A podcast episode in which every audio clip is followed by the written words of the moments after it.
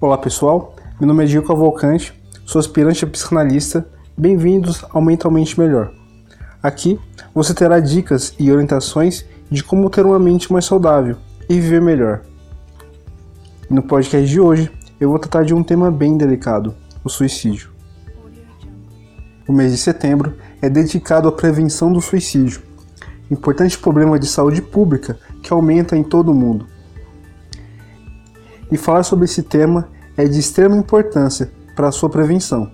É claro, quando exposto da maneira correta. E a grande questão que vamos procurar esclarecer neste podcast é o que leva uma pessoa ao suicídio e o que fazer para ajudar pessoas que já tentaram o suicídio ou já pensaram no suicídio. Em primeiro lugar, é preciso entender que o suicídio pode ser uma consequência de diversos fatores internos e externos que levam ao mal-estar do indivíduo. Ao que se refere aos fatores internos, podemos citar os transtornos mentais, como a depressão, a bipolaridade e a personalidade impulsiva, entre outros. Já os fatores externos podem estar associados a acontecimentos extremamente estressantes e desconfortáveis, que trazem sentimentos de tristeza, desesperança e desamparo. Podemos dizer então que o suicídio é apenas a ponta do iceberg. Existem muitos fatores por trás que levam o indivíduo a cometer o ato em si. Outro fator muito importante que eu não posso deixar de citar aqui é a falta de vínculos afetivos ou vínculos muito fracos, que também podem ser um fator de risco para o suicídio.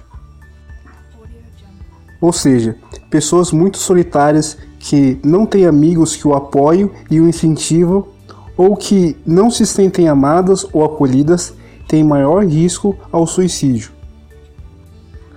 O que devemos fazer, portanto, para prevenir o suicídio é acolher essas pessoas, fortalecendo os vínculos afetivos.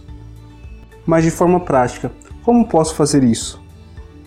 É claro que você não precisa ser um profissional da saúde mental para ajudar essas pessoas, mas apenas ouvir essas pessoas a falar dos seus problemas e suas dores pode ajudar e muito.